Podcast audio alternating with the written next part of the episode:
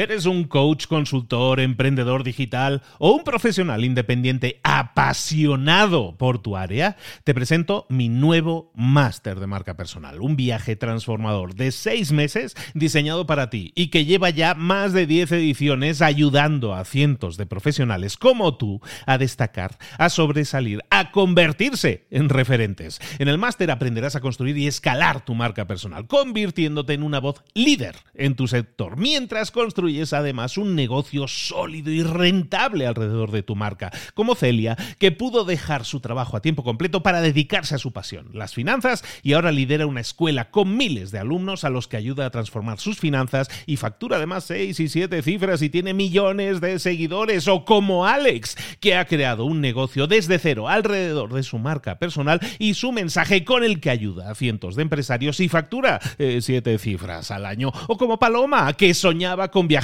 por el mundo y que ahora vive como nómada digital con cientos de miles de seguidores y más de 17.000 alumnos. Gracias al máster, su sueño pasó de ser una idea a una realidad rentable y reconocida. Este es el momento de que tú también dejes tu huella, de influir y de vivir por fin de tu pasión. Visita librosparaemprendedores.net barra marca y descubre muchas más historias de éxito de gente que confió en nuestro método. En junio comenzamos además la nueva generación y añadimos más novedades, más servicios y más soporte que nunca. Únete a la élite de profesionales que ya están cambiando sus vidas. ¿Estás listo? ¿Estás lista para desarrollar tu marca personal y ser nuestra próxima historia de éxito? Pues visita librosparaemprendedores.net barra marca y comencemos. ¿Te gustaría que tu empresa lograra los resultados a los que aspira? ¿Te gustaría tener claro cómo conseguir los resultados, cómo ponerlos en práctica, cómo alcanzarlos? Eh, yo creo que eso cualquier empresa, cualquier empresario, cualquier director, cualquier gerente lo necesita, lo, lo busca, pero es muy difícil. ¿Por qué?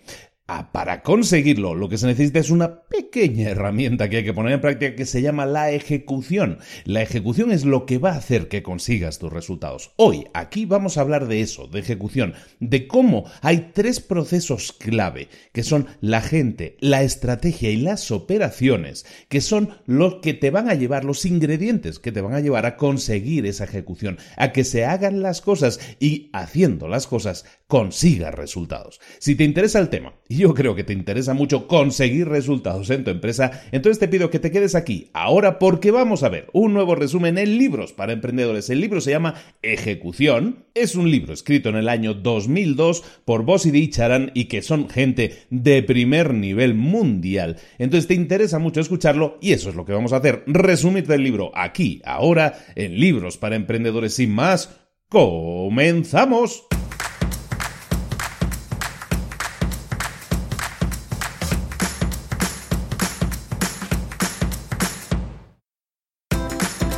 Bienvenidos al podcast Libros para Emprendedores. Para alcanzar el éxito en cualquier negocio que quieras emprender, debes formarte, debes estudiar, aprender para emprender. Y para ello, no hay nada mejor que un libro. En el podcast Libros para Emprendedores te ayudamos de tres maneras. Primero, seleccionando los mejores libros del mercado para ayudarte a emprender, a mejorar en tu emprendimiento. Segundo, te ofrecemos gratis un resumen de los puntos más valiosos explicados en cada libro. Y tercero, te damos finalmente pasos a seguir para poner en práctica todas esas lecciones aprendidas y así poder acortar tu camino hacia el éxito ya sea marketing, ventas, liderazgo, emprendimientos, mentalización, eh, vamos a analizar lo mejor de lo mejor, de los mejores libros del mercado y te lo vamos a dar todo bien masticadito y listo para ser aplicado. Soy Luis Ramos, empresario y emprendedor, y voy a acompañarte, si me lo permites, en este camino. Sin más, comenzamos. Muy buenas a todos, bienvenidos una semana más a Libros para Emprendedores. Aquí estamos de nuevo, otra semana, otro libro, otro resumen, otra vez, otra oportunidad para encontrarnos. Oye, por cierto, ya escuchaste la entrevista de la semana pasada, espero que te haya gustado mucho. Esta semana viene otra entrevista igual o más interesante todavía. intentaremos mejorarlo, intentaremos mejorar cada día un poco más. fue la primera y uno va aprendiendo y también como entrevistador uno espero vaya a ir mejorando, pero eso tú eres la persona que puede opinarlo. Muy bien, estamos aquí en una semana más revisando un nuevo libro. Esta semana es un libro que se llama Ejecución, la disciplina de que se hagan las cosas, la disciplina de hacer las cosas. Este libro se escribió en el año 2002. Es un libro muy interesante en el sentido que está escrito, decíamos, por dos personas de talla mundial. La primera persona se llama Larry Bossidy. Larry Bossidy, para el que no lo sepa o para el que no le suene el nombre, que es normal, no, no suelen ser tan conocidos, pero es el CEO, es el, director general de una empresita que se llama Honeywell International. Honeywell International es una empresa de, de manufactura de cosas, hace cosas, básicamente, y hace cosas relacionadas con la tecnología. Y es una empresa que mueve un presupuesto más o menos de 25 mil millones de dólares. Esa es la empresita. Bueno, pues este es uno de los autores para que te hagas una idea de con quién nos estamos juntando. La segunda persona, el segundo autor, es un autor, consultor de negocios también muy conocido, tiene muchos libros escritos en el mercado, se dedica sobre todo a la enseñanza y también a la consultoría, se llama Ram Charan. Ram Charan eh, lo vas a conocer sobre todo por libros, eh, sobre todo porque escribe mucho, es profesor de Harvard, escribe mucho en Harvard Business Review, es una revista que también tiene página web eh, con muchos artículos muy interesantes, es una página que te recomiendo mucho y es una revista muy conocida que también te recomiendo mucho si te interesan temas de negocios a nivel formativo es muy buena. La, Universidad de Harvard, ni que decir, tiene, tiene el renombre que tiene, pero esta, esta editorial que tiene, que es Harvard Business Review, es realmente buena. La recomiendo muchísimo. Bueno, pues Ram Charan eh, escribe para Harvard Business Review tiene muchos libros de, de, cómo, de cómo desarrollar y cómo hacer crecer el negocio y este es probablemente su libro más conocido, se llama Ejecución, como decíamos, está escrito a mano a mano con Larry Bossidy, que era el, es el jefe de, de. Bueno, pues vamos a hablar un poco de la ejecución. ¿Qué es la ejecución? La ejecución es nada más y nada menos que, es un concepto, evidentemente, es un concepto, pero también es una disciplina, es algo que podemos desarrollar, es muy fácil de entender. La ejecución simplemente es la diferencia que hay entre lo que un negocio quiere hacer y lo que un negocio hace. Una cosa es la planificación, una cosa son los sueños, una cosa es pensar lo que vamos a hacer, ¿no? Siempre que hablamos de, desarrollar negocios, mucha gente se entretiene haciendo el plan de negocios, ¿no? El business plan. Y, el tema del business plan está muy bien, está muy bien como planificación, pero si no lo pones en marcha, si no lo ejecutas, no vas a obtener resultados y esa es la diferencia que hace que un negocio tenga resultados o no tenga resultados, tenga ingresos o no tenga ingresos, tenga beneficios o no tenga beneficios. ¿De acuerdo? Entonces el concepto de ejecución es muy, es muy entendible, es muy fácil de entender, ¿no? Es hacer cosas que habías planificado y conseguir resultados que esperabas conseguir. ¿De acuerdo? Entonces, esta habilidad, esta disciplina de, de entregar, de dar resultados y de ejecutar es también, y eso es muy importante que lo entiendas, es, es, lo que va a construir, son los cimientos de que tú puedas construir la ventaja competitiva que va a diferenciar a tu empresa. Lo comentamos habitualmente, cuando tú generas un negocio, una empresa, y esto no estamos hablando de grandes empresas, estamos hablando de cualquier empresa. Si tú tienes una empresa y tú quieres crear una ventaja competitiva, es decir, quieres ser diferente a los demás, lo que tienes que hacer es ejecutar ser bueno en algo, básicamente, por ponerlo las palabras más básicas, ser bueno en algo, algo que te haga diferente, algo que te haga ser diferente a los demás, ser diferencial. Ese factor te lo da la ejecución, nunca los planes. Por eso siempre hablamos también de cuando alguien tiene una idea de negocio, una idea de negocio está muy bien en tu cabeza y para eso sirve, para estar en tu cabeza, pero si tú no la ejecutas, si tú no la pones en marcha, como yo digo siempre, si tú no pasas a la acción, no vas a obtener resultados. Eso es lo que hace, eso es lo que marca la diferencia y eso básicamente de lo que estamos hablando en cualquier caso de estos es de ejecución. Bueno, Entendiendo esto como concepto principal, esto es de lo que vamos a estar hablando en la próxima hora.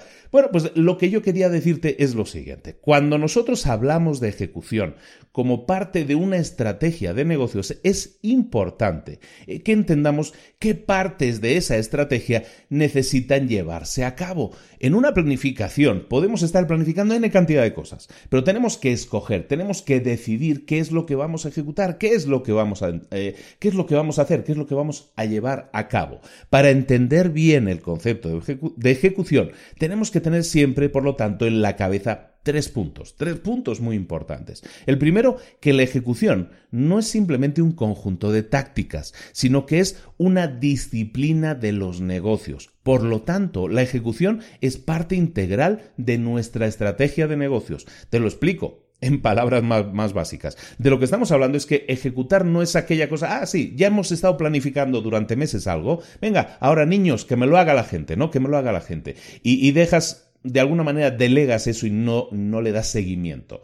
Eso no es así. La disciplina principal de la ejecución, o sea, la disciplina principal es la ejecución. La ejecución es lo que te va a llevar a los resultados. Puedes planificar la mejor idea de negocio, la mejor estrategia, que si no la ejecutas adecuadamente, entonces no vas a obtener resultados. Por lo tanto, Vamos a darle esa prioridad. Vamos a decir que esto no es simplemente una táctica, que esto no es una tarea más en la lista de tareas de la gente y que la ejecución realmente es protagonista. La ejecución es algo integral, es la pieza integral que va a hacer que las cosas den resultados. Y recuerda, en una empresa, y esto es importante que lo tengas siempre claro, y lo vamos a estar repitiendo constantemente, una empresa no es empresa si no da resultados.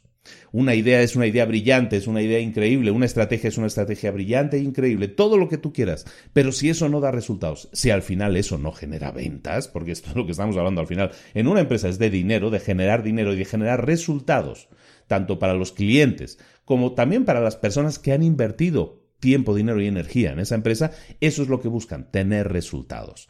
¿De acuerdo? Entonces, el, segundo punto a tener muy en cuenta cuando hablamos de ejecución, estamos hablando que no es una táctica, no es algo secundario, es principal, es, está dentro de la columna vertebral de lo que tiene que ser la empresa. El segundo punto que te quería comentar es que la ejecución siempre debe estar enfocada en el líder del negocio. Siempre tiene que ser algo en el que el líder siempre tiene que estar pensando. Lo que estábamos diciendo un poco antes, ¿no? El líder tiene que encargarse de que las cosas sucedan. No simplemente diseñar, no simplemente dirigir y estar ahí en un trono, en un trono que está ahí arriba y que simplemente mira de lejos lo que está pasando abajo y deja y delega en otras personas. No, un líder debe estar siempre enfocado en que las cosas se hagan no en diseñar cosas, en que las cosas se hagan. Eso es muy importante. Entonces, toda, toda, organización siempre va a ejecutar, siempre va a ejecutar bien las cosas, va a hacer bien las cosas, siempre si sus líderes invierten su, en cuerpo y alma, tiempo, dinero, energía, todo lo necesario en que las cosas sucedan, en que las cosas funcionen. Es un tema de liderazgo. ¿Y qué tiene que hacer un líder para asegurarse que la ejecución se lleva a cabo? Pues lo que tiene que hacer es muchas cosas. Primero, escoger a otros líderes, como él, que puedan llevar a cabo esa función en, en estratos inferiores, si lo quieres decir así. Pero también especificar estratégicamente hacia dónde vamos. ¿Hacia dónde vamos? El líder es el líder por algo, ¿no? Es el que lidera, es el que dice vamos a ir por aquí o vamos a ir por allá. Es una persona que tiene que definir también las unidades operacionales, es decir, cómo vamos a dividir la empresa, en qué bloques vamos a dividir la empresa para que trabajen conjuntamente y por separado para crear esos resultados. También un líder tiene que dar eh, experiencia, aportar experiencia, conocimiento, sabiduría, si lo queremos decir así, para que la retroalimentación que siempre le dé a su gente sea positiva y constructiva.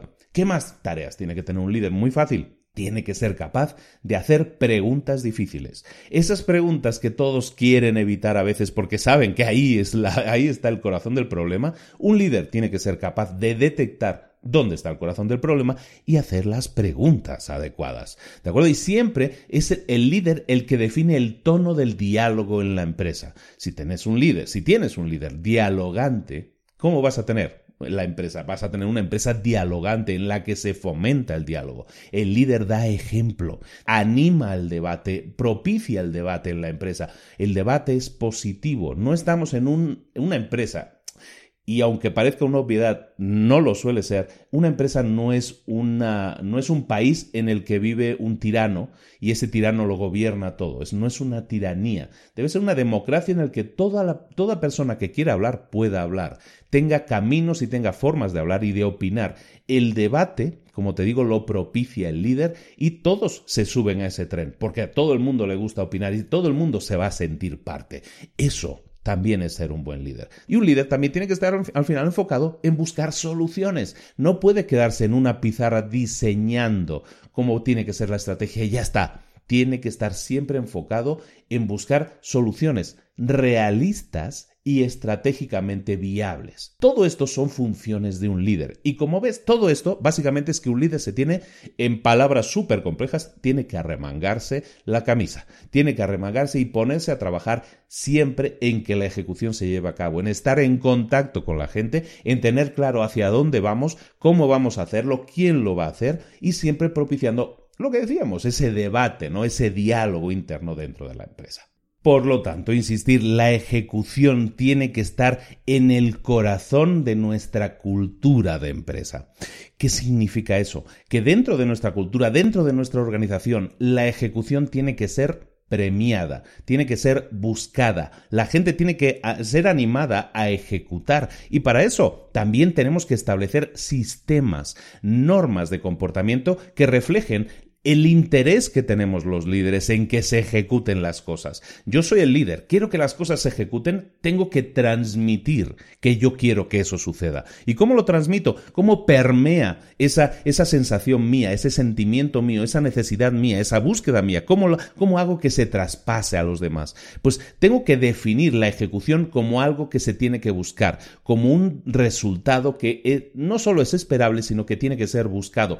También establecer sistemas sistemas de recompensa que sirvan para que la gente sepa que eso es lo que se está buscando. Porque una cosa es decir, quiero que se haga esto de tal manera, porque esto nos va a llevar a un lugar determinado. Eso es más misión de la empresa, ¿no? Ese es el trabajo de la, de la empresa y del líder a la hora de definir el camino. Pero ¿cómo le transmites a la gente que realmente a la gente que se suba a ese tren va a ser premiada con un sistema de recompensas? Todo eso también tiene que estar definido y eso es lo que le va a transmitir a la gente que tú realmente eso es lo que estás buscando. Si no, no te quedes solo en palabras, si no te puedes quedar solo en palabras, en un discurso muy bonito y que todos nos tenemos que poner la camiseta de la empresa y todos tenemos que empujar el barco para llegar, llevarlo a buen puerto. Esos, esos discursos están muy bien.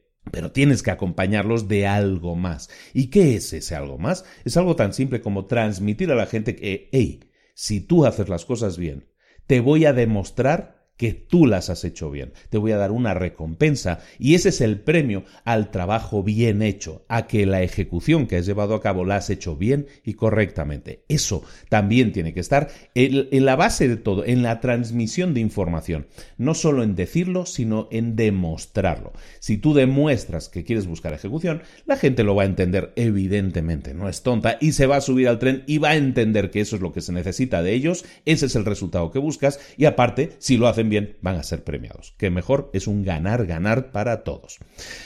El libro, a continuación, se divide en dos partes principales. De hecho, todo lo que hemos hablado ahora es la introducción, pero creo que es un concepto muy interesante y creo que a toda la gente le puede interesar, los que estén escuchando. De lo que vamos a hablar ahora, de lo que vamos a hablar ahora son de esas dos grandes partes en las que se divide el libro. La primera parte del libro, propiamente dicho, eh, cada una de esas partes se divide en tres a su vez, eh, son tres cosas. Lo que vamos a hablar ahora son de los tres grandes bloques, de los tres grandes ladrillos, de las tres grandes partes en las que, de las que se compone pone la ejecución. La ejecución no pasa por casualidad, lo estamos viendo, no puede pasar por casualidad, no se puede dejar al azar que la gente ejecute o no ejecute. La ejecución es el resultado de circunstancias que tú provocas como líder. Entonces la disciplina de la ejecución necesita de que existan estas, estos tres bloques, estas tres piezas clave para que la ejecución tenga lugar. La primera, que los líderes entiendan la ejecución. La segunda, una cultura enfocada en la ejecución, una cultura de empresa enfocada en la ejecución. Y la tercera parte, que la gente adecuada esté en el puesto adecuado. Lo repito, ahora los vamos a desarrollar uno por uno. Primer punto que necesitamos para que la ejecución tenga lugar en la empresa, es decir, si esto no está, la empresa no va a ser capaz de ejecutar. Primer punto, los líderes tienen que entender lo que estamos hablando, tienen que entender la ejecución. El segundo, la cultura de la empresa tiene que estar enfocada en esa ejecución. Y el tercero, la gente adecuada tiene que estar en el lugar adecuado. Vayamos con el primer bloque, con la primera pieza clave que necesitamos que esté ahí para que la ejecución tenga lugar.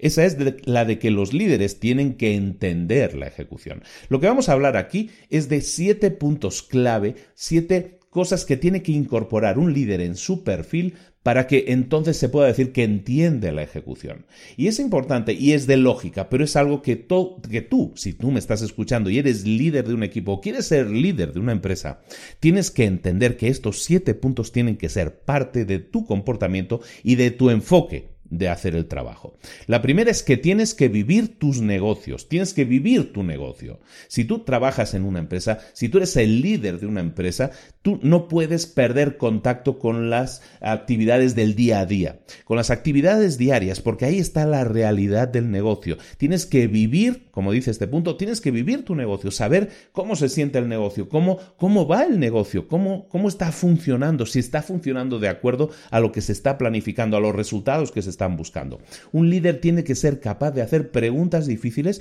para obtener respuestas que a lo mejor no son agradables, pero que son necesario que las escuchemos. Los empleados pierden confianza en líderes que no están en contacto con ellos. Por lo tanto, si queremos tener empleados motivados, y sabemos que los empleados son la herramienta para que la ejecución tenga lugar, entonces para tener empleados motivados tenemos que, hacer que confíen en nosotros. Y para que confíen en nosotros, lo que tenemos que hacer es ser líderes que estén conectados con el negocio, con la realidad del negocio, porque eso le transmite a los empleados que esa persona se preocupa, que está, como estamos diciendo en este primer punto, viviendo el negocio. El segundo punto que tiene que tener un líder es que tiene que insistir en ser realista, aunque eso haga a la gente sentirse incómodo. Y un líder, como decimos, tiene que ser realista, no puede refugiarse en ideas, en, dar palmaditas y todo está bien y dar sonrisitas y luego por la espalda hacer cosas que no, que no tienen que ver con lo que estás transmitiendo. un líder tiene que ser realista, si las cosas van bien tiene que definirlo así, si las cosas van mal también tiene que comunicarlo de esa manera. Trabajan duro para hacer que la compañía, para hacer que la empresa sea un todo en el que todos estén subidos, en el que todos, ahora sí, volvemos a, esas, a esos comentarios que se hacen siempre, ¿no? Pero que todos empujen para que todo este, este tren se mueva o se mueva más rápido. ¿De acuerdo? Pero tenemos que ser realistas. Si las cosas no van bien, no podemos endulzar la píldora, no podemos decirlo de una manera suave. Hay que decir las cosas como son, ser realistas. Y eso va a hacer que la gente confíe en nosotros. Yo confío en alguien que es honesto. Yo confío en alguien que me dice las cosas como son, que no intenta endulzarme o que me dice una cosa por delante y actúa diferente por detrás. Por lo tanto, eso es lo que tenemos que buscar en un líder para que ese líder nos transmita esa confianza, que podemos confiar en lo que nos está diciendo. ¿De acuerdo? Porque es una persona realista, aterrizada. Luego, un líder, tercer punto, tiene que enfocarse en tener prioridades claras, prioridades claras que además todos puedan entender. Un buen líder entiende a la gente y sabe que la gente ejecuta bien si sabe que tiene sus prioridades bien establecidas. Básicamente, Tienes que decirle a la gente lo que tiene que hacer. Si la gente sabe lo que tiene que hacer, la gente lo va a hacer. Y la gente tiene prioridades claras, la gente ejecuta de manera clara, sencilla y básica. Tú tienes un, un, pool de recursos, tienes un conjunto de recursos que no es infinito, es limitado. Tus recursos son tu gente. Entonces tienes que hacer que esa gente sea lo más productiva posible. ¿Cómo haces que la gente sea más productiva? Definiendo claramente sus metas, sus prioridades, qué es lo más importante que es, el, que es esa tarea que tienen que realizar para que ayuden a producir el mayor resultado para la empresa. ¿De acuerdo? Entonces tenemos que enfocarnos en que la gente tenga claras sus prioridades y las prioridades siempre van a ser definir metas realistas, vamos a, buscar siempre que se hagan o que se ejecuten de la manera más simple posible. La simplicidad en una empresa es lo que hace que una empresa funcione bien. Y luego perseguir a la gente para que eso se haga. Una cosa es definir las metas y luego sentarte a descansar, pero otra cosa es definir las metas de la gente y estar constantemente persiguiéndolos, recordándoles cuáles eran sus prioridades, cuáles eran sus tareas, cuáles eran sus metas y que esas metas tienen que alcanzarse. Cuando tú demuestras ese interés a tus empleados, cuando tú les transmites que, que esa gente tiene que hacer algo que tú le dijiste y que aparte tú estás pensando constantemente en que esa persona tiene que hacerlo, le estás definiendo que eso es prioritario. Y la gente entonces así lo entiende y entonces le va a dar la prioridad, le va a dar la importancia que tú también le estás dando a las cosas. ¿De acuerdo? Estamos hablando un poco del perfil que tiene, de cosas que tienen que incorporar un líder en su forma de ser, ¿no? En su forma de actuar en la empresa. otro punto muy importante. tienes que darle seguimiento. Lo estábamos hablando ahora. Cuando tú defines tareas, no solo para los demás, sino para ti mismo, o defines tareas o metas a seguir para la empresa, tienes que definir, y no tienen que ser muchas metas, ¿eh? tienen que ser dos, tres, cuatro metas principales, pero tienes que hacer que la gente entienda cuáles son las metas de la empresa, que entiendan cuáles son sus propias metas y que entiendan también que sus metas, sus resultados, van a sumar en el resultado final de la empresa. Cuando una persona entiende que su trabajo ayuda a los demás, que su trabajo sirve para algo, que su tarea, su resultado, su meta va a crear un resultado para la empresa, para el todo, la, la gente se pone mucho más las pilas. Entonces, para que eso suceda, recordemos, nosotros tenemos que hacer que la gente cumpla con lo que se le ha asignado. Si tú le has asignado a la gente una tarea, tienes que demostrarle a esa gente que para ti es prioritario. Y para eso lo que tienes que hacer es darle seguimiento, darle seguimiento. No se vale que tú en el primer día del trimestre digas, em, Pepito, tú tienes que hacer esta cosa. Y olvidarte hasta dentro de tres meses y, y, sentarte con Pepito y reclamarte, Pepito, hace tres meses que te dije que hicieras esto y no lo has hecho. Eso no es la forma adecuada de ser un líder. Si tú le dijiste a Pepito algo y ese algo era importante, lo que tienes que hacer es semanalmente, Pepito, ¿cómo estamos avanzando? ¿Cómo va esto? Recuerda que esto es fundamental porque si no tenemos esto, los resultados que buscamos en la empresa no se van a conseguir. De esa forma, semana tras semana o cada tres días, depende de tu forma de dirigir o tu forma de llevar las reuniones. Lo que vas a conseguir es que Pepito se dé cuenta de que, ay no, esto sí es importante, ahora lo entiendo. ¿Por qué? Porque no me hacen más que preguntar, me están dando prioridad a esto sobre otras cosas, entonces así lo entiendo, yo también le voy a dar esa prioridad. Eso no sucede si el líder no está insistentemente buscando que las cosas se hagan. Otra cosa que hemos, que hemos hablado que es importante, lo volvemos a mencionar aquí, tiene que ser parte de un buen líder. Un buen líder también es, tiene que ser capaz de recompensar no de decir que va a recompensar, sino de hacerlo con efectividad. Si tú le dices a la gente que vas a recompensarles si van a, si tienen un buen resultado, si cumplen sus metas, si hacen lo que se les ha dicho, si tú haces eso, si tú les dices que lo vas a hacer, tienes que hacerlo. De la misma forma, si tú dices que vas a recompensar a alguien y lo haces, si alguien no cumple sus metas, no puedes darle su recompensa. Mucha gente eh, a lo mejor dice, pero eso es una obviedad. Sí y no. Hay mucha gente que en muchas empresas dices, bueno, eh, esta, empresa, esta persona no cumplió sus objetivos completamente, pero bueno, le vamos a dar una recompensa para tenerlo contento y motivado. Ese es un mal mensaje. Porque si tú a la gente que sí ha cumplido sus metas le das recompensa, pero también le das recompensa o una recompensa similar o parecida, un poquito más baja a lo mejor, a gente que no ha cumplido sus metas, el mensaje que le estás dando a la gente que sí lo hizo es que no hace falta que se esfuercen. Y eso es contraproducente. ¿De acuerdo? Entonces busquemos siempre ser justos básicamente. Y si prometemos que vamos a hacer algo, lo hacemos, tanto para bien como para mal, en este caso de recompensas. Luego, otro punto importante de un líder es que tiene que ser un, coach, tiene que ser alguien que haga coaching a la gente que trabaja para él. ¿Qué es un coaching? Un coaching básicamente es observar lo que la gente está haciendo actualmente y darles una retroalimentación, un comentario, diciéndoles qué cosas pueden hacer para mejorar, para mejorar en su desempeño. Por lo tanto, un coach, un entrenador, como se diría en español, un entrenador es alguien que, que da consejos, básicamente. Pero lo que hace es tras fijarme en cómo esta persona está mm, desempeñándose, está trabajando, está haciendo las cosas, yo puedo decirle, tras ver eso, decirle, mm, tú sabes que esto que estás haciendo es correcto, pero no estás obteniendo el mejor resultado posible. ¿Qué te parecería si hicieras esto, esto y esto?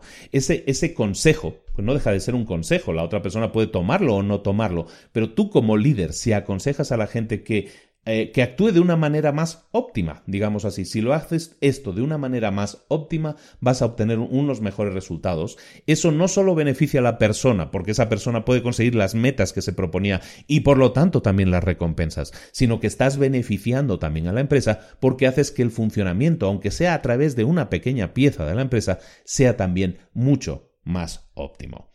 Y estamos acabando ya con el último punto de, cosas que tiene que tener un líder. esa cosa que tiene que tener un líder es también fortaleza emocional.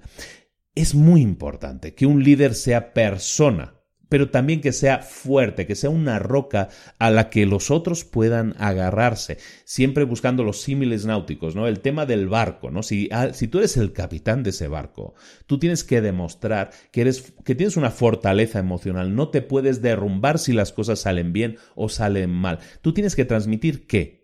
Confianza, pero hacerlo de, modo honesto, tanto si las cosas van bien como si las cosas van mal. Un líder tiene que tener la fortaleza emocional, estar preparado para hacer para tomar decisiones difíciles. Una decisión difícil puede ser cosas que otros no quieren hacer.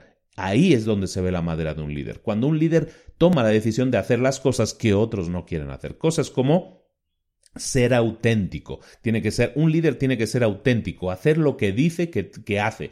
Si, si, dice que va a hacer una cosa, tiene que hacerla. Eso es ser auténtico. Luego, ser autoconsciente tanto de sus fortalezas como sus debilidades. Ser autoconsciente le permite saber hasta dónde puede llegar y hasta dónde no puede llegar. Y hacerlo de manera autoconsciente hace que no haga podríamos decir que no haga locuras, ¿de acuerdo? Y luego tiene que ser capaz de de dominar todas aquellas artes o cosas que son sus fortalezas. Si un líder es bueno en algo, tiene que esforzarse en cultivar esa fortaleza hasta ser el mejor, porque eso también demuestra a los demás que tienen que desarrollarse para ser su mejor versión. Y luego también tiene que ser humilde. Un líder tiene que ser súper humilde y dejar siempre el ego fuera. Antes de entrar a cualquier reunión, el ego tiene que ir fuera. Las emociones tienen que ir fuera. Tienes que ser una roca emocionalmente en el sentido de que la gente pueda confiar en ti. Una roca no transmite las emociones. Si está enojado, si está enfadado, si quiere gritar, eso si lo transmites, lo que vas a hacer es, eh, de alguna manera, transmitir emoción a los demás y la gente se va a poner emocional, como dicen en, Estados Unidos. Si te pones emocional, si transmites demasiadas emociones y eso lo pones en la mesa cada vez que estés hablando de negocios, eso va a afectar a los resultados, porque las emociones mm, normalmente no nos dejan pensar con claridad. Por lo tanto, si yo tengo que tener una conversación difícil, por ejemplo, imagínate que yo eh, me voy a sentar a la mesa con una persona que no está haciendo un desempeño en su trabajo correcto. Tengo que tener esa conversación difícil con esa persona porque esa persona no está produciendo resultados y eso está afectando a la empresa, pero yo no puedo entrar con mis emociones enteras a esa reunión. Tengo que dejar las emociones en la puerta y hablar con datos concretos, con cosas concretas para que la gente, la otra persona, tampoco suelte emociones, sino que también hable con datos concretos. Cuando nosotros tomamos decisiones, no las podemos tomar basadas en las emociones, las tenemos que tomar basadas en datos concretos. Estos siete puntos, estos siete comentarios, es lo que hacen de un líder que un líder entienda la ejecución. Ese es el, bloque, el bloque número uno. El bloque principal es que el líder entienda lo que es la ejecución. Y para eso tenemos que tener clara la sintonía con estos cuatro, con estos siete puntos que hemos hablado ahora. El segundo bloque que es necesario para que la ejecución tenga lugar, el segundo bloque es una cultura enfocada en la ejecución, cultura de empresa enfocada en la ejecución. Y eso, en realidad, podríamos decir que es muy fácil. ¿Qué es una cultura enfocada en la ejecución? Pues a lo mejor es decirle, especifica los resultados que estás buscando. Entrena a la gente para que tenga, para que genere esos resultados y a los que lo consigan los recompensas y los que no los consigan, pues o los entrenas para que los consigan la próxima vez o los cambias de trabajo porque a lo mejor no están en el puesto adecuado o a lo mejor los tienes que despedir. ¿De acuerdo? Entonces, en teoría, la cultura de la ejecución debería ser eso, ¿no? Define los resultados y que la gente los haga. Pero hay mucho más que hablar, evidentemente. No puedes definir eso como una tiranía, en decir, hay que hacer las cosas, si lo haces bien, em, te premio y si lo haces mal, te vas fuera. Mm, hay mucho más que hablar de eso. Entonces, para crear una auténtica cultura de empresa, enfocada en la ejecución, hay varios puntos clave que tenemos que tener en cuenta. ¿Cómo se crea esa cultura basada en la ejecución en una empresa? Bueno, teniendo en cuenta puntos como estos. Primero, que la gente normalmente no piensa y luego actúa de acuerdo a la forma en lo que pensó. Eh, no es eh, cerebral en ese sentido. No piensa y luego actúa, sino que al contrario, actúa de acuerdo a sus pensamientos. Por lo tanto, el comportamiento de la gente, o si nosotros queremos imbuir o crear una, una, nueva forma de comportarse en la gente, esa forma nueva de comportarse solo va a surgir, solo va a poder ser creada cuando haces que la gente cambie su forma de pensar. ¿De acuerdo? Si tú haces que la gente cambie su forma de pensar, entonces también va a cambiar su forma de actuar. Las creencias de la gente dependen de una sola cosa, de ti tú quieres cambiar la forma en que piensa la gente que trabaja para ti, eso depende exclusivamente de ti. Tú como líder tienes que darles entrenamiento, experiencia, eh, de alguna manera, como se dice ahora, otra palabra de esas famosas, empoderarlos para que tengan el entrenamiento, la experiencia y para que sepan lo que tienen que hacer, lo que se espera de ellos en la organización y se sientan seguros de que ellos pueden aportar eso que se les está pidiendo. Cuando tú les demuestras que tienen la capacidad de hacerlo y tú inviertes en ellos, en darles confianza, en darles experiencia, en darles entrenamiento si fuera necesario, entonces ellos van a creer, su sistema de creencias va a decir, sí soy capaz de hacerlo. Y si soy capaz de hacerlo, si creo que puedo hacerlo, es entonces cuando voy a actuar en consecuencia. ¿De acuerdo? Entonces tienes que ser siempre consciente de que estás tratando con personas, de que hay personas que necesitan tener experiencia, tener entrenamiento para tener certeza. La certeza es una de esas cosas claves que a nivel humano, a nivel psicológico, para poder actuar. Hay gente que si se siente insegura, no actúa, se queda congelada, se queda inmóvil. No podemos permitir eso y podemos evitarlo. Sí podemos evitarlo, pero para eso tenemos que decirle a esa gente, tú puedes hacerlo, tienes esta experiencia y si no la tienes, yo te voy a dar entrenamiento para que puedas practicar y tener experiencia y poder conseguirlo. Eso es parte de la cultura de la ejecución. animar a la gente, a hacer creer a la gente que puede hacerlo para que así la gente lo haga. ¿De acuerdo? Hacer que la gente crea, tenga un sistema de creencias que le indique que sí puede conseguir las cosas y entonces que actúe en consecuencia. Otro punto importante para crear una cultura basada en la ejecución es que cuanto más fuertes y más transparentes sean los lazos que hay entre el desempeño de las personas y, las recompensas que tú le vas a dar, mejor que mejor. Me explico. Si queda claro, diáfano, que si haces las cosas bien vas a tener un premio, una recompensa, eso es lo que la gente necesita ver, necesita entender y necesita saber. Lo que decíamos antes, las recompensas se dan a la gente que tiene un desempeño adecuado, que hizo o superó las expectativas que se pusieron en ellos. De la misma forma, la gente que no llegó, que no superó, que no hizo lo que se le, lo que se le pidió, nunca puede ser recompensada. Cuanto más transparente seas a la hora de transmitir las dos cosas, mucho mejor para todos los demás va a ser, porque todos entonces entienden que esas son las reglas del juego. ¿De acuerdo? Otro tema importante para crear cultura de empresa es que se cree un entorno de diálogo. La gente no puede pensar que está en una empresa en la que hace horas a, cambio de dinero y entonces su trabajo es simplemente una suma de horas a cambio de una suma monetaria.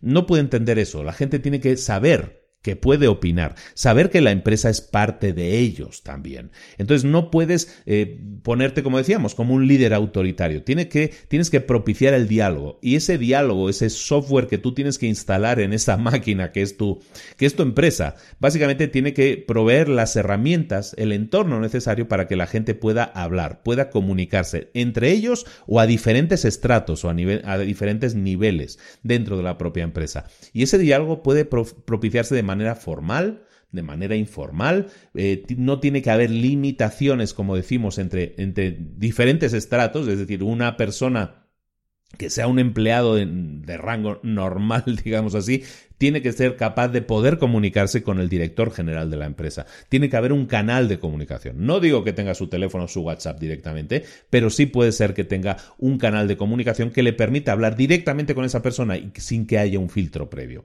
Esa, esa creación de canales de comunicación también es responsabilidad del líder. Crear esa cultura de comunicación también es responsabilidad del líder. Estamos hablando ahora del segundo bloque principal a la hora de, de, crear una cultura de ejecución. Y estamos hablando de crear una cultura de empresa que esté enfocada en la ejecución. Estamos hablando de, diversos puntos. Uno, otro punto interesante para crear una cultura de ejecución en la empresa es que hagamos eh, que el diálogo eh, sea robusto, que sea, que sea profundo que, llegamos a que lleguemos a puntos concretos. No vale darse palmaditas en la espalda. Que hablemos de cosas difíciles pero necesarias. El diálogo robusto, es decir, establecer, hablábamos antes en el punto anterior, de establecer canales de comunicación adecuados para que se pueda producir esta comunicación. Luego tenemos que propiciar que el diálogo sea profundo.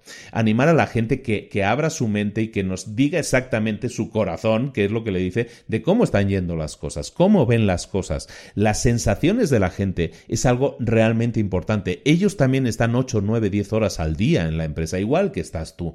Esa gente tiene impresiones, pensamientos, deseos, miedos, igual que tú. Y el saberlos, el conocerlos, te puede dar una información crucial para saber realmente, para captar el pulso de la empresa, ¿no? Entonces tienes que propiciar que la gente hable transparentemente, que no haya que no haya miedos ni haya mm, posibles repercusiones si alguien dice algo que a ti no te gusta. ¿De acuerdo? Eso tiene que ver con tu fortaleza emocional. Si alguien te dice algo que no te gusta, no tienes que reaccionar así a lo, a lo loco. Tienes que ser capaz de escuchar otras opiniones. Eso también es madera de líder. Y luego, lo que decimos siempre, ¿no? Un líder tiene que dar ejemplo.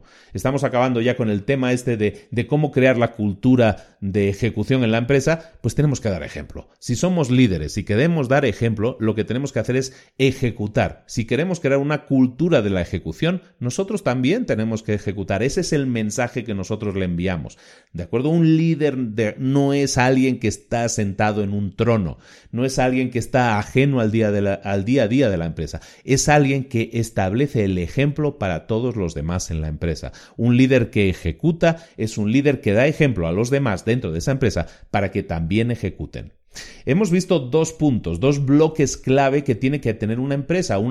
el primero, que los líderes entiendan lo que es la ejecución y los líderes se pongan esa camiseta que es yo sé lo que es ejecutar y quiero que mi empresa, quiero liderar a mi empresa para que ejecute. El segundo bloque que hemos visto es el de crear una cultura en la empresa por la cual haya diálogo y también hablemos sobre todo de ejecución, que la ejecución sea prioritaria. El tercer punto clave, y este es algo que mucho, mucha gente le cuesta mucho ver, es que tenemos que tener a la gente adecuada en el lugar adecuado. Si no tenemos a la gente adecuada en el lugar adecuado, los resultados nunca van a llegar, la ejecución nunca va a ser correcta, nunca va a ser la mejor. ¿Por qué? Porque no estamos teniendo las mejores piezas en los mejores lugares. Y eso no quiere decir que si una persona no está en el lugar adecuado, esa persona no pueda estar en la empresa. Al contrario, eh, esa persona a lo mejor es muy válida, pero en el lugar en el que se la puso no rinde como podría rendir. Entonces es nuestra responsabilidad también detectarlo y poner a la persona adecuada en ese lugar y a esa esa persona que estaba ahí, que no era la adecuada, a lo mejor moverla a otro lugar. Entonces, de lo que estamos hablando aquí es básicamente de tener a la gente adecuada en el lugar adecuado. ¿De qué estamos hablando aquí? De que tenemos, por lo tanto, que enfocarnos, un líder debe enfocarse mucho en tener la gente adecuada. Eso para empezar. ¿Cómo tienes a la gente adecuada de una empresa? En una empresa, contratándola. Entonces, el trabajo de un líder tiene que ser sobre todo también enfocarse mucho en contratar a esas piezas, en buscar a las piezas adecuadas para que los resultados luego vengan. ¿Cómo hacerlo? Bueno, pues lo que tenemos que hacer es buscar que los líderes sepan lo suficiente de la gente que tienen o de la gente que van a contratar. Porque eso, si no tienes el conocimiento de la gente, si, ah, si tú vas a hacer una entrevista de trabajo, para hacerlo muy aterrizado, si tú vas a hacer una entrevista de trabajo y tras esa entrevista de trabajo tú no eres capaz de, de saber, de conocer a esa persona, entonces vas a tener problemas porque te vas a encontrar con sorpresas. También un líder tiene que ser súper específico sobre la las cosas que quiere que una persona haga, sobre los, eh, las habilidades que tiene que tener una persona en un determinado puesto. Si tú no eres específico, o específica, ¿eh? siempre que hablamos en, masculino es un, genérico. ¿eh? Siempre que si, si tú buscas eh, a alguien para un puesto de trabajo específico, tienes que tener claras las habilidades que tiene que tener esa persona para ese puesto específico. Si tú como líder no eres específico, pues la persona que vas a tener probablemente no sea la persona adecuada, pero la culpa, de nuevo, es tuya como líder porque no fuiste específico, no detallaste exactamente cómo tenía que ser. Luego, el líder eh, muchas veces, em, fíjate, este es un tema interesante, lo comentan en el libro, cuando tú contratas, si no eres un buen líder, vas a contratar a gente con la que te sientes cómodo. y fíjate, ¿eh? fíjate lo que estamos hablando. Estamos hablando de que cuando tú contratas a alguien que te cae bien, con el que te ríes porque explican mejores chistes, porque eh, sentiste química al final porque te sentiste cómodo con esa persona, puede que estés cometiendo un grave error. Muchas veces un líder, eh, un buen líder, contrata a gente que es incómoda, digámoslo así, pero que es perfecta para el, para el puesto de trabajo. Muchas, muchos líderes mediocres o que tienen que mejorar en su liderazgo, lo que hacen es contratar a gente con la que se sienten más cómodos, que les cae bien, que les siente más simpático, con la que, que comparten equipo de fútbol incluso, ¿no? Eso es un signo de mal liderazgo. Si tú haces eso, lo que estás haciendo es un flaco favor a la empresa. Sí, te lo puedes pasar muy bien a lo mejor unos meses con esa persona, pero esa persona no va a producir y al final esa gente, esa persona se va a incomodar, no va a hacer un buen trabajo y eso a ti como líder te va a impactar. Y lo que es peor, le va a impactar, le va a impactar a la empresa. Y si le impacta a la empresa, le puede estar impactando no a una persona, sino a todas las personas que trabajan en esa empresa. ¿De acuerdo? Entonces, si tú no eres valiente como líder, si tú no tomas decisiones difíciles, si tú eh, contratas porque alguien te cae mejor que otro, si tú no eres claro y específico a la hora de definir las habilidades que tiene que tener alguien, entonces no estás siendo un buen líder. ¿Por qué? Porque uno de los bloques principales, una de las piezas principales eh, de que la ejecución tenga lugar, de que tu empresa ejecute, de que tu empresa lleve a cabo las cosas, es que la gente adecuada esté en el lugar adecuado. Si no eres capaz de conseguirlo, no vamos a tener, no vamos bien, ¿de acuerdo? Entonces, Teniendo todo esto claro, teniendo todo esto en la cabeza, ¿qué debería un buen líder hacer a la hora de contratar a la gente, entre comillas, adecuada? Lo que tiene que hacer siempre es preguntarse, hacerse una serie de preguntas. Te dejo aquí una serie de preguntas que tú como líder tienes que hacerte siempre con las personas que quieras contratar o incluso incluso con las personas que ya tienes contratadas, pero que no estén trabajando como uno supondría. Primera pregunta, tienes que preguntarte, ¿qué tan buena es esta persona ejecutando, realizando cosas, terminando cosas? Hay gente, en inglés le llaman el doer, ¿no? Eh, gente que hace. Gente, hay gente que hace cosas y hay otra gente que dice que hace cosas. Tienes que ser capaz de leer a la gente en ese sentido. Hay gente que habla mucho y dice y presume todo lo que sabe hacer, y hay otra gente que habla menos, pero que hace las cosas. Si tú eres capaz de detectar cuál es el que dice que hace y cuál es el que hace de verdad, cuál es el doer, que llaman en inglés, es que me gusta mucho la palabra doer en ese sentido, entonces si eres capaz de detectarlo, entonces vas a ser capaz de seleccionar a doers, a la gente que hace las cosas. Pero tienes que preguntarte de esa persona que estás contratando, ¿es esta persona una persona que hace las cosas o solo una persona que dice que hace las cosas. Luego, pregúntate también de, estas personas, ¿es esta persona alguien que está determinada a tener éxito? ¿Tiene la tenacidad para seguir adelante con un proyecto hasta completarlo? Esa tenacidad, ese acabar las cosas, eso es fundamental. Eso es fundamental, porque mucha gente de nuevo, dice que hace las cosas pero no las hace. La gente que se enfoca en hacer las cosas hasta terminarlas, el proceso de terminar cosas es el más complejo. Un día tenemos que hablar de eso. Pero si te enfocas en gente que sabe terminar las cosas, que se enfoca en terminarlas, que no lo deja, que no se rinde, básicamente, esa gente es tenaz. Eso es lo que tú estás buscando también, detectar la tenacidad en las personas. Entonces, detectar que sean personas que hacen las cosas, que sean tenaces, que lleguen hasta el final.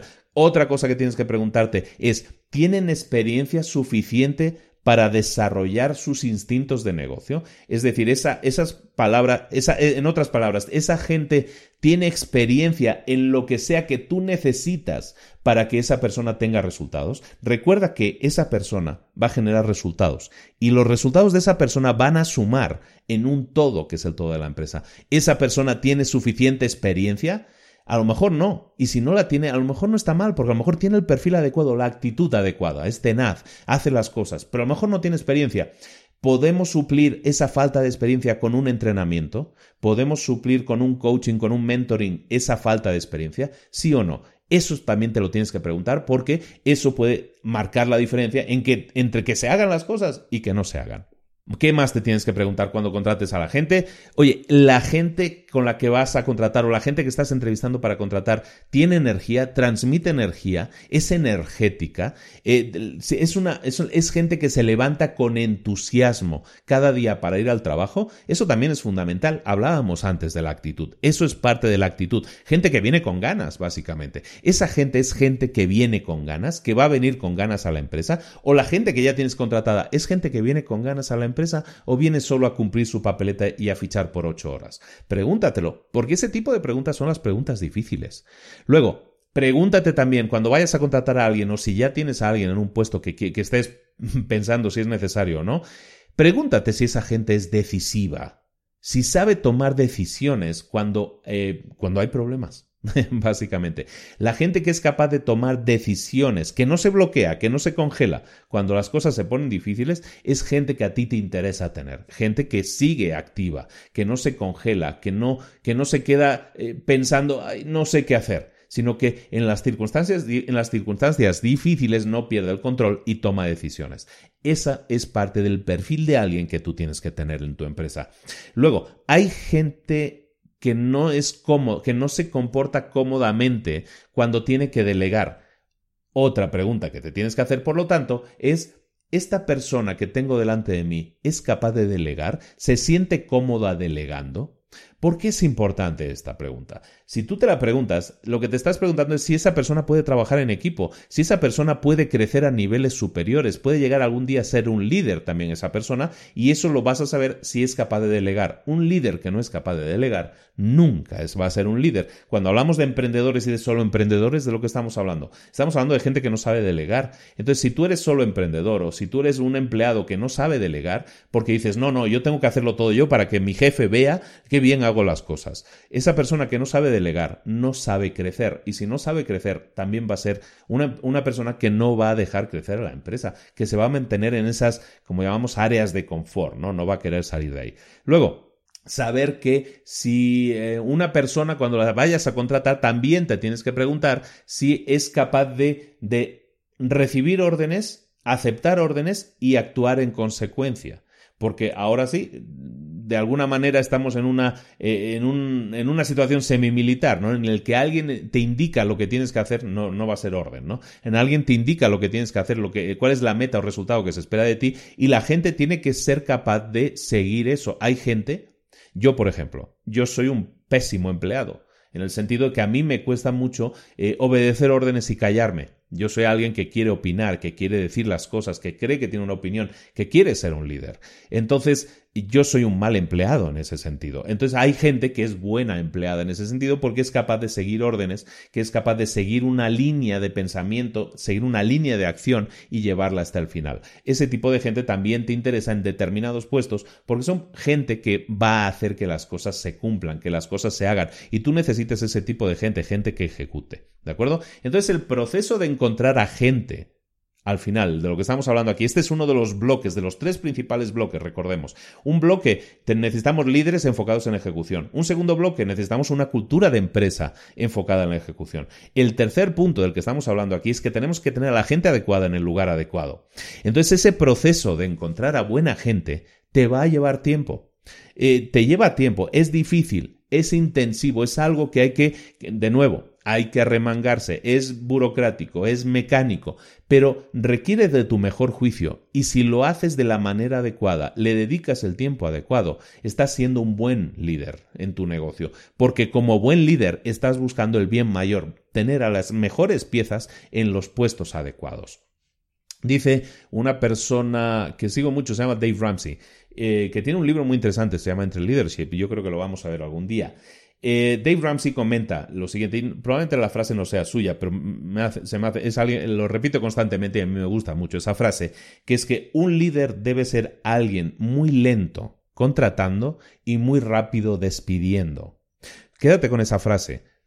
Alguien, un buen líder es alguien que es lento contratando y rápido despidiendo.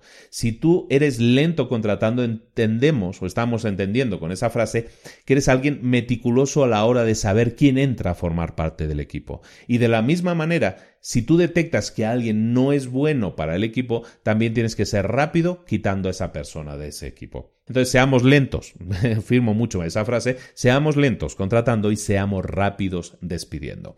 De lo que hemos hablado ahora, entonces, son de esas tres piezas principales que forman parte de lo que tiene que tener una empresa si quiere ser eh, capaz de ejecutar, ¿no? Ahora, cuando ya tenemos claro, eh, digamos, en el corazón de la empresa lo que necesitamos, lo que vamos a pasar ahora es hablar de, de la segunda parte del libro. El libro en la segunda parte habla de los procesos clave en la ejecución, los procesos que tiene que tener una empresa para poder ejecutar. Esos procesos también son tres. ¿Y cuáles son esos procesos? El primero es el proceso de la gente, el segundo es el proceso de la estrategia y el tercero es el de la operación. Es decir, básicamente los tres procesos claves de la ejecución en una empresa son la gente, la estrategia y la operación. Vamos con el primer proceso, la gente. Y lo hemos comentado antes, ¿eh? lo hemos dicho ya un poco antes, la gente es clave porque la gente es la que va a hacer las cosas. Está muy bien que tú tengas una estrategia, pero la gente es la que va a ejecutar esa estrategia y entonces los resultados van a depender de la ejecución que haga esa gente. Por lo tanto, el, el proceso de la gente es clave y lo tienes que tener muy controlado. Hay cuatro bloques para que el proceso de la gente sea robusto, aguante y sea como tiene que ser. Hay cuatro puntos que tienes que tener claros y que tienen que estar fundamentados dentro de tu empresa. El primer punto es que tienes que enlazar a la gente entre estrategia y operaciones. Tienes que enlazar a la gente con la estrategia de la empresa y con las operaciones de la empresa. ¿Qué es eso? ¿De qué estamos hablando aquí? Bueno, lo que nosotros como estrategia, cuando hablamos de estrategia, de alguna manera lo que estamos hablando es de establecer metas, ¿no? De establecer dónde vemos a la empresa en el, en el, en el corto plazo, en el medio plazo y en el largo plazo. Y en el corto plazo a lo mejor estamos hablando de uno o dos años, el medio plazo serían de dos a cinco años y el largo plazo es más allá de los cinco años. Entonces eso es un poco la visión de una empresa. Y de ahí de lo que estamos hablando es de la estrategia. Nuestra estrategia como empresa tiene que ir en ese sentido. Tú, el primer punto que tienes que tener claro es que la gente tiene que estar ligada a esa estrategia y también a las operaciones. Las operaciones es el cómo se van a hacer las cosas, ¿de acuerdo? Entonces, lo que tienes que hacer es tener a la gente adecuada en el lugar adecuado para que esa estrategia se cumpla. Y para eso lo que tienes que hacer es definir metas alcanzables y esas tarjetas, esas, metas, esos eh, objetivos, es que estoy leyendo en inglés, esos targets, ¿no? Esos objetivos, esas metas que tienes que alcanzar, te van a servir para definir a la gente a dónde tiene que llegar. La gente tiene que saber hacia dónde va también. Recuerda que esto no es una tiranía, volvemos a repetir. Aquí no tienes a remeros que reman sin mirar con los ojos vendados. Aquí tienes a gente que también está contigo, que está llevando este carro, llevando este tren a buen puerto, llevando este barco a buen puerto.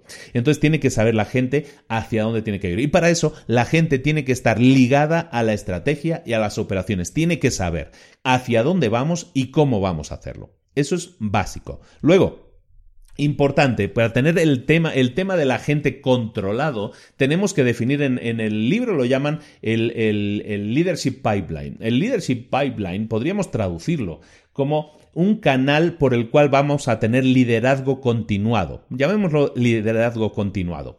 ¿De qué se trata eso? Básicamente de que tenemos que promover en la cultura de nuestra empresa en la cultura de nuestra gente que la gente pueda llegar a ser líder, que pueda llegar a estar en una plana superior, que pueda crecer dentro de la empresa. Para eso tenemos que estar constantemente evaluando el potencial de liderazgo de nuestros empleados actuales.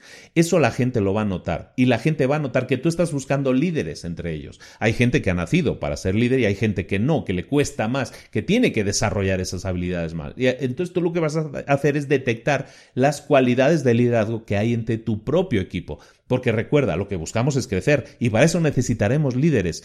¿Qué mejor líder que alguien que ha crecido en la empresa, que sabe exactamente cómo funciona y que tiene cualidades de líder? Porque esa es otra, no se puede poner de líder a alguien simplemente como un mérito, como un premio. Eso no es ser buen líder. A alguien que tenga cualidades de liderazgo, es alguien que nosotros tenemos que detectar y poner como líder, ¿no? Entonces tenemos que generar esos planes de sucesión. ¿Qué pasará cuando vayamos a crecer? ¿Quién va a ser el líder de este nuevo equipo? ¿Quién va a pasar a ser líder de este equipo cuando esa otra persona pasa a ser gerente de otra área? Eh, todas esas cosas tenemos que desarrollarlas y desarrollar todo ese plan es desarrollar esa eh, sucesión en el liderazgo de la que estamos hablando que va a hacer que no solo que se garantice a perpetuidad los planes que estábamos hablando de corto, medio y largo plazo, sino que lo que estaremos haciendo es nutrir la empresa con gente que cree en la empresa porque lleva tiempo en la empresa, porque ha crecido en la empresa y porque se ha desarrollado como líder en la empresa. Otra cosa que tenemos que hacer es decidir, definir también cómo vamos a manejar a gente que no esté trabajando bien, que no esté funcionando bien. Si tú has decidido que una persona tiene que ocupar un determinado puesto y esa persona no está dando resultados, puede ser porque nosotros hemos fallado a la hora de contratarlo o porque nosotros hemos fallado a la hora de asignarle el trabajo. ¿Qué vamos a hacer en cada caso? A lo mejor si hemos sido nosotros los que hemos fallado al asignarle ese trabajo, lo que tenemos que hacer es detectarlo y cambiarlo de trabajo, cambiarlo de puesto, en un puesto en el que sus habilidades brillen más. Ahora, Puede ser que nos hayamos equivocado totalmente. Entonces, como decíamos, hemos sido lentos contratando, pero aún así nos hemos equivocado. Puede llegar el caso de que tengamos que ser rápidos despidiendo. Si esa persona está mal seleccionada, no aporta lo que tiene que aportar a la empresa para que ejecute la empresa y para que tenga resultados, esa persona a lo mejor no nos sirve. ¿Sirve en otro lugar de la empresa? Lo tenemos que detectar. Si no es así, entonces lo mejor que podemos hacer es eliminar a esa persona de la empresa por su propio bien, porque esa persona no puede estar satisfecha porque sabe que no está haciendo un buen trabajo y para nosotros también porque la empresa necesita a alguien que sí haga todo lo que puede hacer en ese trabajo. Entonces eso es importante. Tenemos que decidir cómo vamos a manejar a la gente que no está trabajando, que no está funcionando y, saber qué vamos a hacer y tener claro ese, ese proceso que de nuevo pueden ser soluciones, pueden ser cosas difíciles, decisiones difíciles que tenemos que tomar. En ese caso, da igual, tenemos que tomarlas porque un buen líder también es el que toma decisiones difíciles. Y luego, por último, cuando nosotros hablamos del proceso de la, de la gente, que lo tenemos que tener dominado, estamos hablando de varios puntos. El cuarto y último punto es que tenemos que construir relaciones entre recursos humanos y el resto de la empresa. El Departamento de Recursos Humanos, yo trabajo muchos años en una empresa grande y entiendo siempre que, el, que alguien me diga lo contrario, pero yo creo que en casi todas las empresas es así, como que el Departamento de Recursos Humanos como que va por libre, ¿no? Como que va separado del resto, ¿no? Como que ellos se dedican a una serie de cosas que son de alguna manera administrativas, no tienen tanto que ver con el día a día de la empresa. Eso no es correcto. Tenemos que construir enlaces fuertes y sólidos entre el Departamento de Recursos Humanos y el resto del negocio. La ejecución la ejecución de la empresa depende de todos los departamentos, de recursos humanos, de las estrategias, de las operaciones. Si recursos humanos se convierte en alguien que resuelve problemas, entonces lo estamos metiendo como alguien importante en la empresa, alguien respetado, alguien que es una pieza clave y fundamental. Si, nosotros en la empresa vamos a necesitar a, más gente, el departamento de recursos humanos lo que va a hacer es aumentar sus esfuerzos de reclutamiento. Si tenemos a la gente adecuada ya disponible, pero a lo mejor a esa gente le faltan habilidades, le falta formación. Entonces recursos humanos tiene que tomar ese rol formativo también. Tiene que ligarse a los resultados, a la ejecución de la empresa. No es una, no puede ser un departamento reactivo en el que le digas, eh, contrátame más gente, necesito a alguien de este perfil y ya está. No, no, el departamento de recursos humanos tiene que estar dentro de la toma de decisiones de la empresa y saber si tenemos gente suficiente o hay que formarla o hay que contratarla. Y esa toma de decisiones, el departamento de recursos humanos está entonces integrado eh, como debe ser en una empresa. ¿De acuerdo? Y si algo falla en el negocio, si el negocio no ha conseguido en su ejecución llegar a conseguir los resultados que se planteaba, entonces Recursos humanos lo que tiene que hacer es ayudar a la gente que está trabajando a entender mejor y más en profundidad cómo funciona el negocio, por qué el negocio tiene que funcionar de tal o cual forma para generar dinero. Si no alcanzamos las metas, si tenemos a la gente adecuada y tenemos la estrategia adecuada y las metas no se alcanzan, recursos humanos tiene que hacer esa labor de explicación al resto de gente de la empresa de por qué y cómo funcionan las cosas, por qué y cómo se toman las decisiones, para que de nuevo la gente se sienta parte del proceso. Si no consigues resultados con la ejecución, es porque algo está fallando. Puede ser, entonces, falta gente, hay que contratar gente. Falta formación a la gente que tenemos, hay que darles esa formación. O falta explicar un poco la misión, visión y valores de la empresa a la gente que tenemos para que así se consigan los resultados. Todas esas cosas son funciones que tiene que realizar un departamento de recursos humanos ligado a la ejecución de la empresa. El segundo proceso clave en una empresa es el proceso estratégico. Hemos visto que el primero es el de la gente, el segundo es el de la estrategia. El de la gente, ¿por qué es importante? Porque la gente es la que ejecuta la estrategia. Es la gente es quien hace las cosas, la gente. En, en la segunda parte es la estrategia, es el qué se va a hacer. ¿Qué vamos a hacer? Eso es la estrategia. ¿Cuál es la, estrategia principal en cualquier empresa? Pues básicamente ganarse la preferencia de sus clientes. Estamos en un mercado competitivo, nosotros queremos ser la, la única opción para nuestros clientes o la opción preferencial para nuestros clientes. También queremos crear una ventaja competitiva para nuestro negocio, queremos ser diferentes a los demás y destacar mediante ser diferentes. Eso es parte también de la estrategia de la empresa. Y también, fundamentalmente, al final, ¿qué es lo que queremos? Generar beneficios, porque esa empresa es de alguien y, esa, y ese alguien ha invertido en la empresa. ¿Para qué? Pues para obtener unos beneficios, porque eso, al final, por eso se le llama un negocio. ¿De acuerdo? Entonces, básicamente, cada vez que desarrollemos una estrategia para la empresa, tenemos que buscar esas tres, esas tres cosas. Para buscarlas, en el libro nos proponen nueve preguntas. Nueve preguntas que nos tenemos que, que hacer, que nos tenemos que realizar para poder definir o para poder saber si nuestra, nuestra estrategia es la estrategia adecuada. La primera pregunta que te tienes que hacer es la siguiente. ¿Qué está pasando en nuestro entorno externo?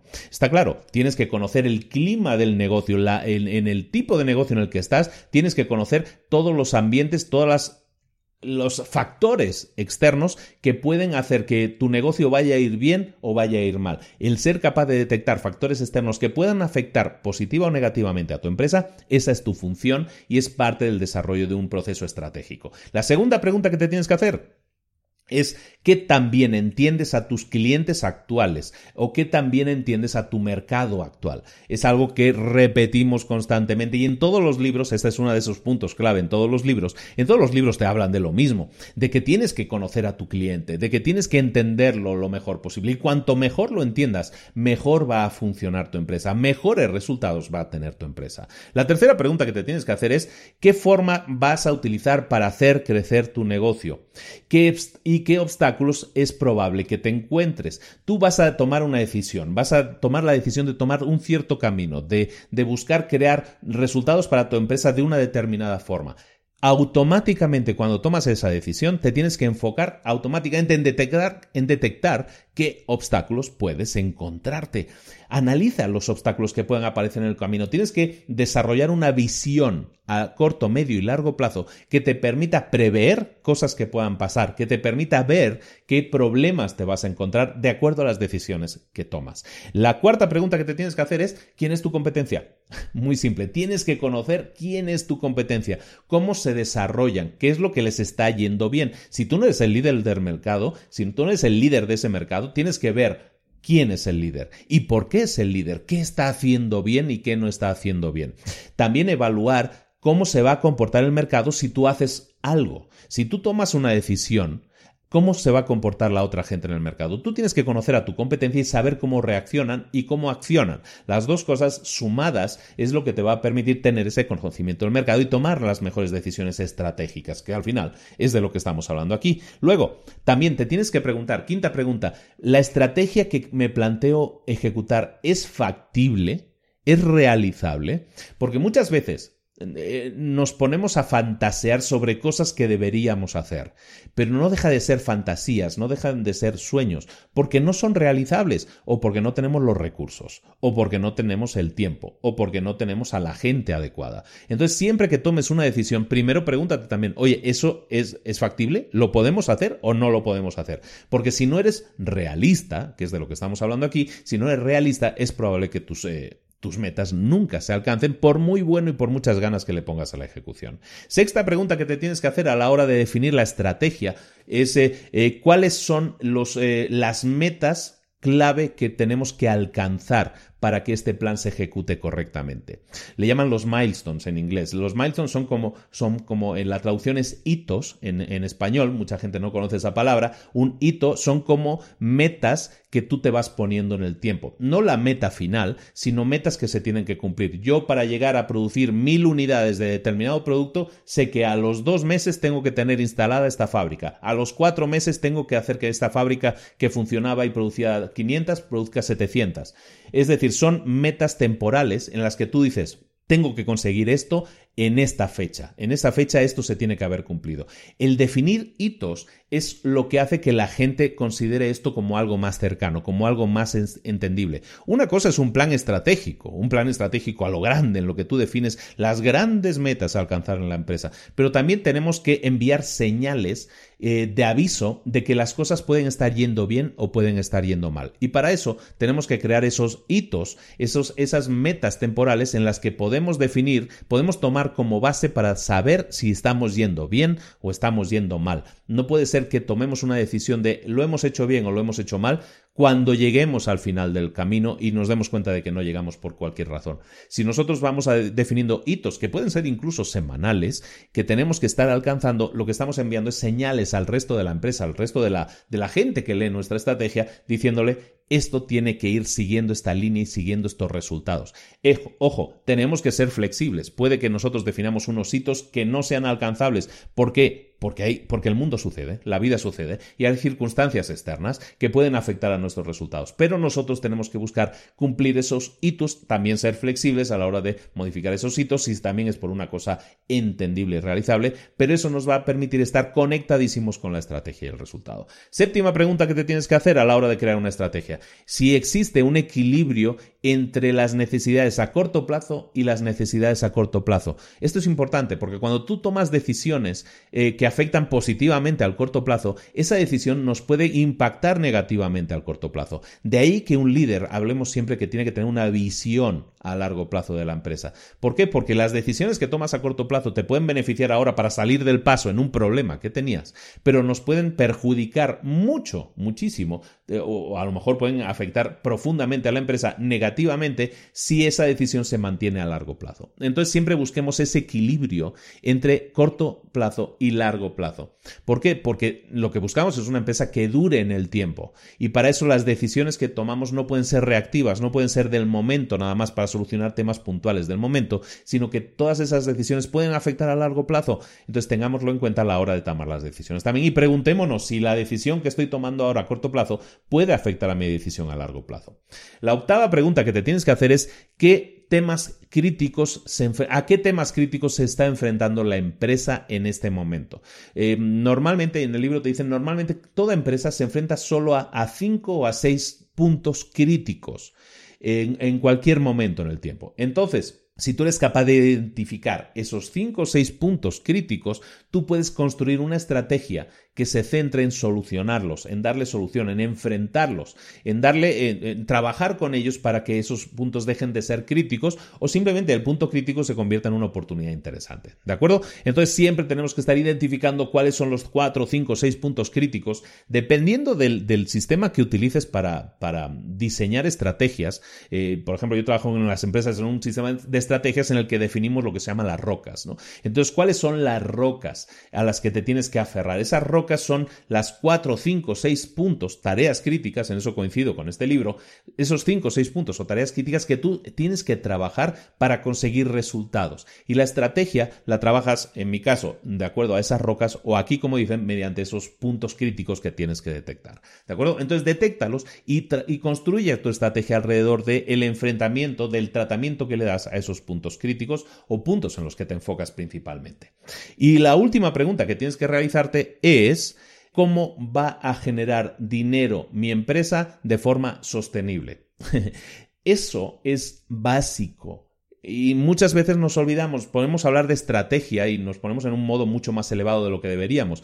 La estrategia, básicamente construir una estrategia y en este caso que nos permita generar dinero, tiene que ser la base de cualquier empresa. Porque una empresa que no genera dinero, al final, por lo muy bien que ejecute, si no generas dinero no vamos bien. Entonces, para, eh, dentro de todo eso, pues hay que hablar de muchos temas que hemos hablado en muchos programas también, pero es estrategia de precios, estructura de costos, el capital, el flujo de caja que tenemos constantemente. El flujo de caja es clave para que tengas una empresa funcionando, ¿no? Las acciones que tienes que realizar para aumentar los, los ingresos, el crecimiento de la empresa, las inversiones en marketing, eh, las inversiones que tienes que hacer en, en I D, en próximos productos, las, las, inversiones o, las acciones que tienes que hacer para anticiparte a cambios de producto, a cambios de precio en el mercado.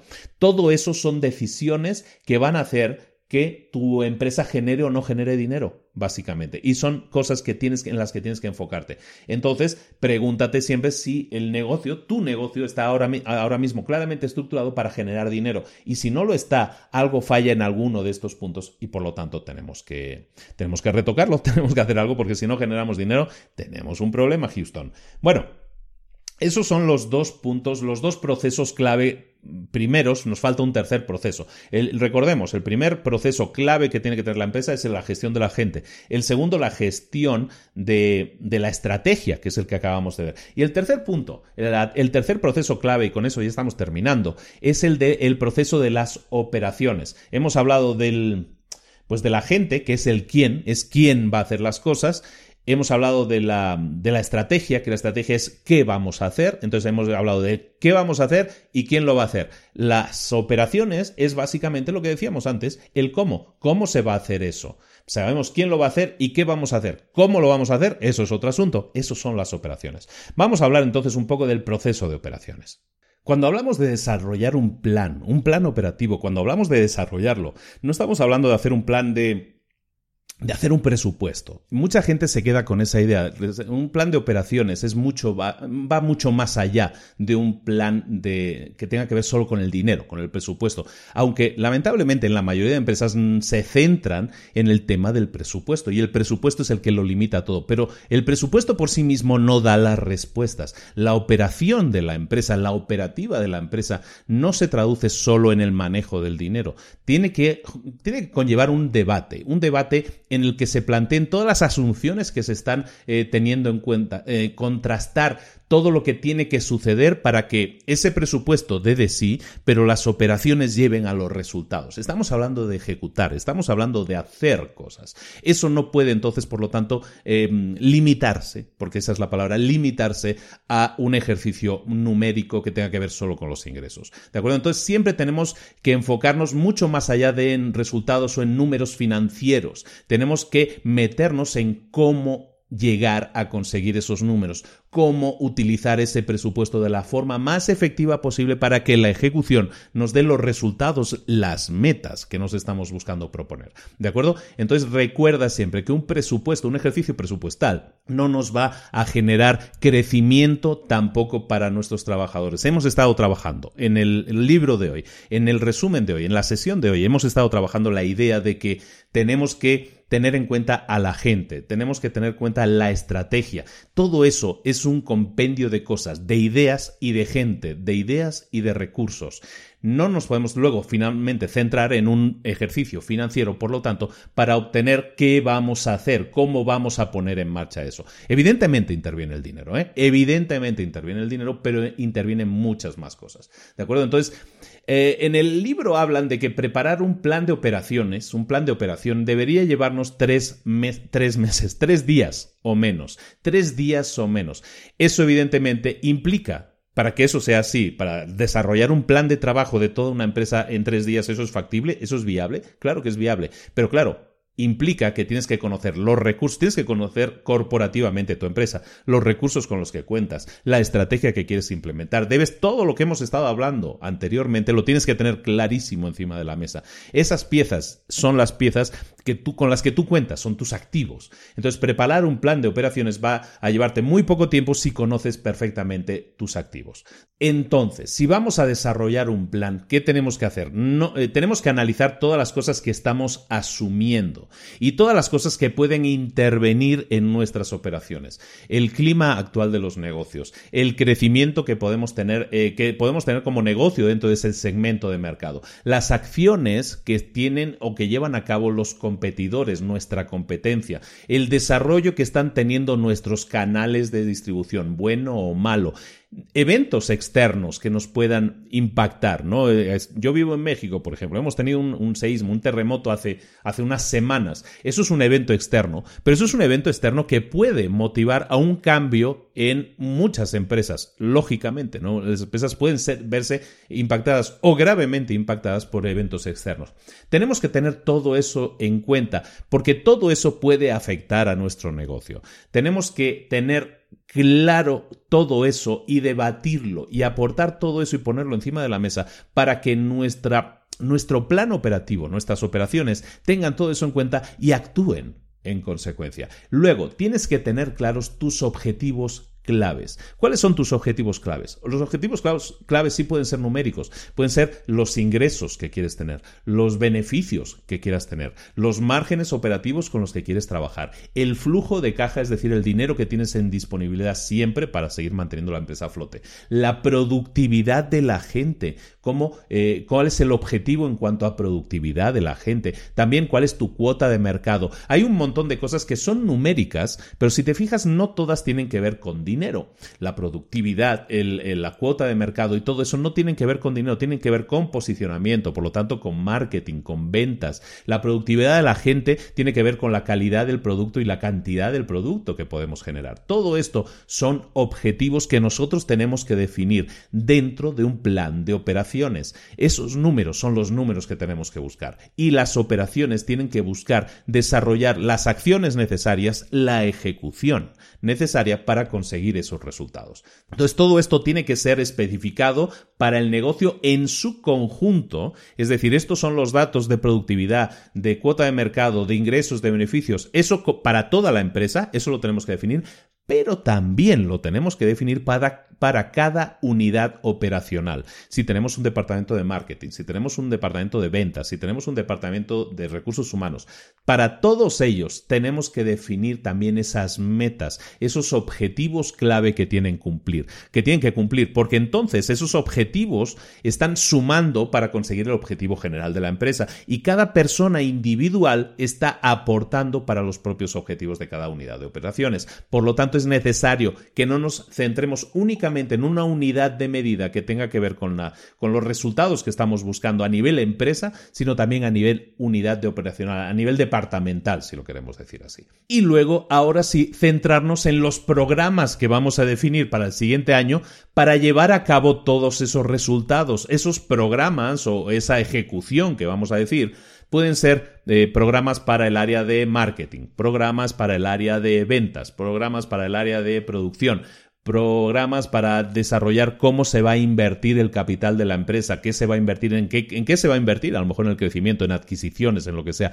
Todo eso son programas que nosotros definimos, que son las operaciones, que es la ejecución propiamente dicha de todo lo, todo lo que hemos estado hablando anteriormente. Y esos programas son los programas que desarrollamos para el siguiente año. Esos programas son la respuesta de cada unidad de negocio a los objetivos que tenemos que alcanzar. Si teníamos que alcanzar objetivos de productividad, de cuota de mercado, de ingresos o de beneficios, lo que estábamos diciendo, esos son eh, objetivos. Y lo que vamos a hacer es desarrollar programas que nos permitan alcanzar esos objetivos.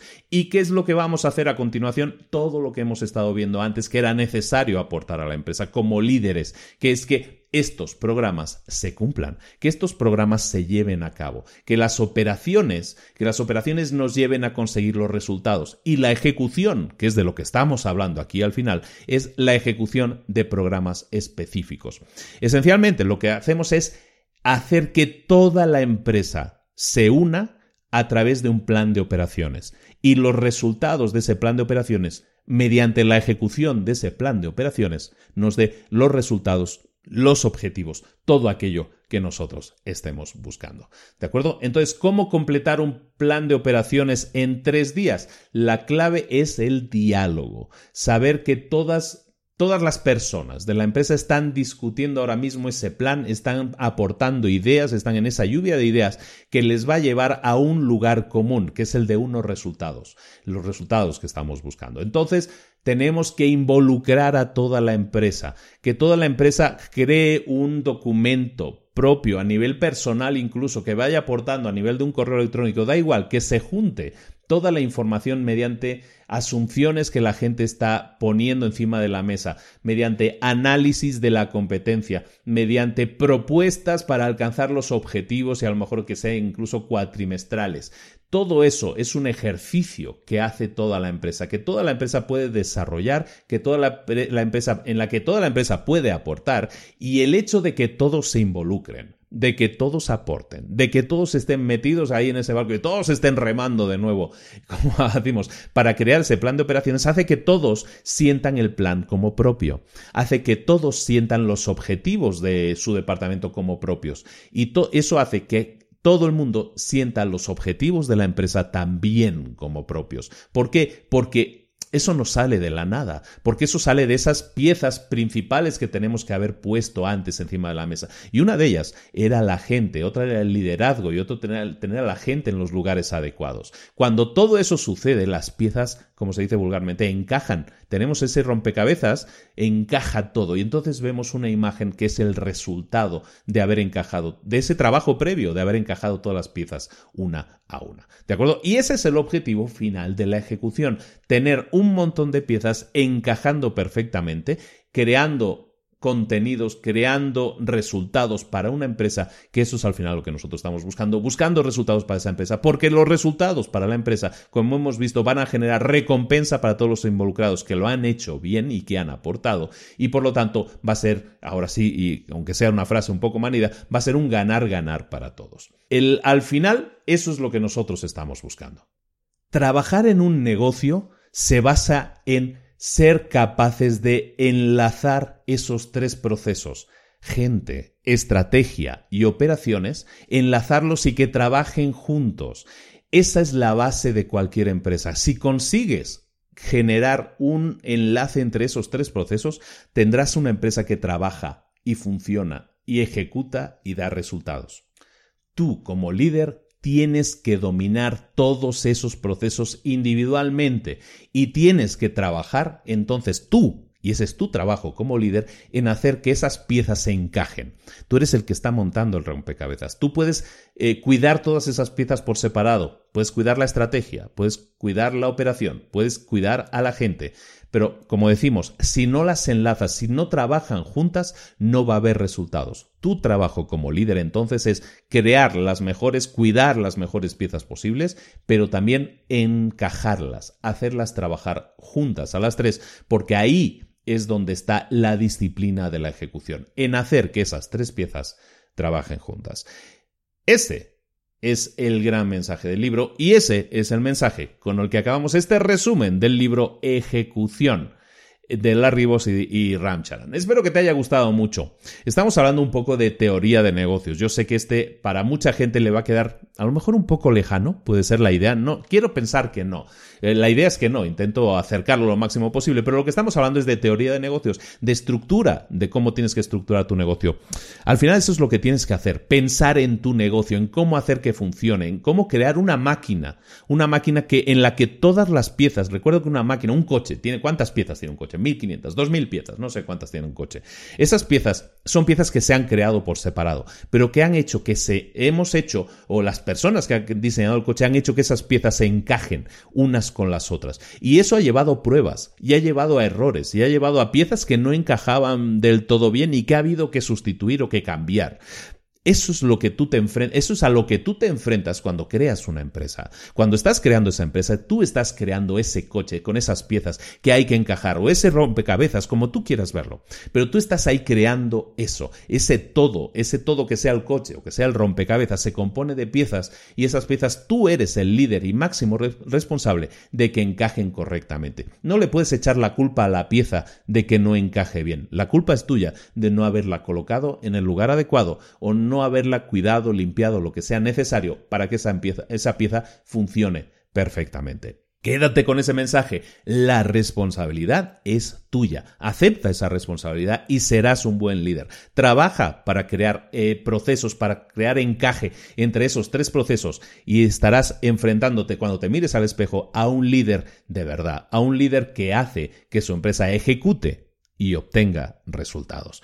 Muchísimas gracias a todos, muchísimas gracias por la atención. Recibir un cordial saludo de Luis Ramos. Estamos hablando de libros para emprendedores, un podcast muy escuchado, pero aún así quisiera que se escuchara todavía más. Y está en tu mano que eso suceda. Está en tu mano que suceda porque lo único que tienes que hacer es apoyarnos. Eh, votar, si tienes Apple, si tienes un, Apple, un iPhone y puedes votarnos en, en iTunes, dejarnos cinco estrellas y que la gente nos conozca, sí, dejar más comentarios y que sigamos subiendo los tops, todo eso hace que más gente nos conozca, que más gente nos escuche, que más gente escuche estos resúmenes y los pueda poner en práctica y pueda pasar a la acción.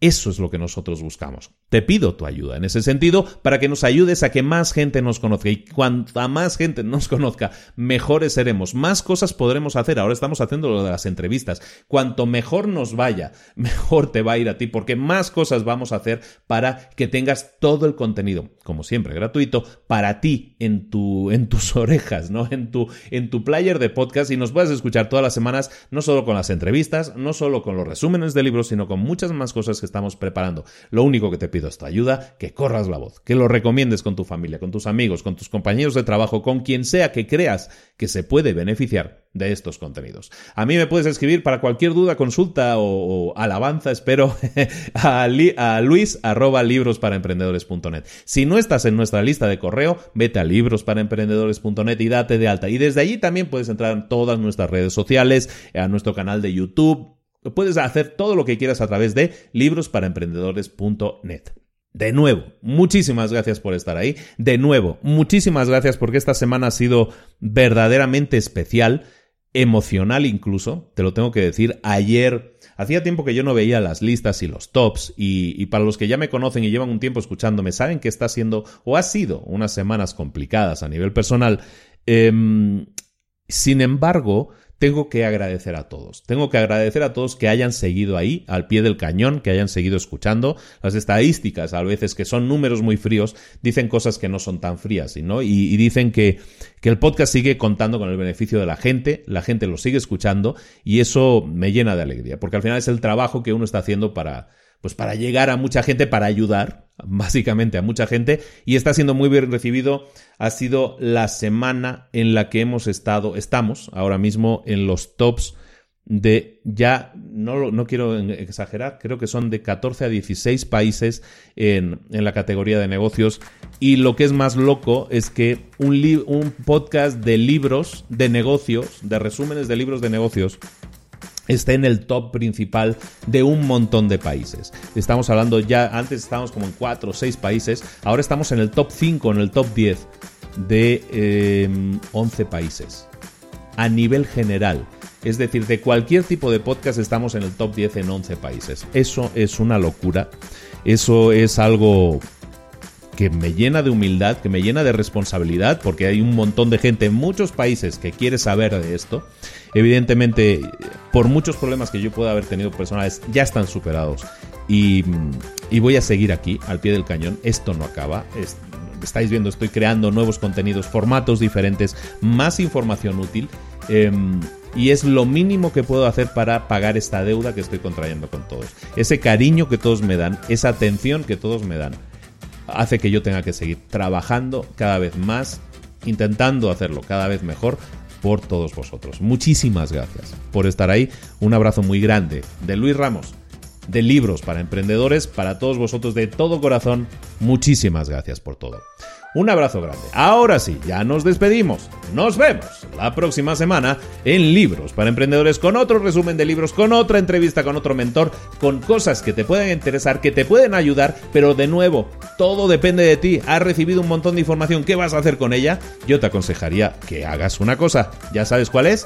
Pasa a la acción ponla en práctica. Haz cosas, no te quedes escuchando. Está bien aprender, pero poner en práctica está mucho mejor. De la experiencia van a nacer todos tus éxitos. Ponlos en práctica, pasa a la acción y yo te espero la próxima semana aquí con otro resumen en libros para emprendedores. Un abrazo de Luis Ramos, hasta luego, nos vemos, adiós.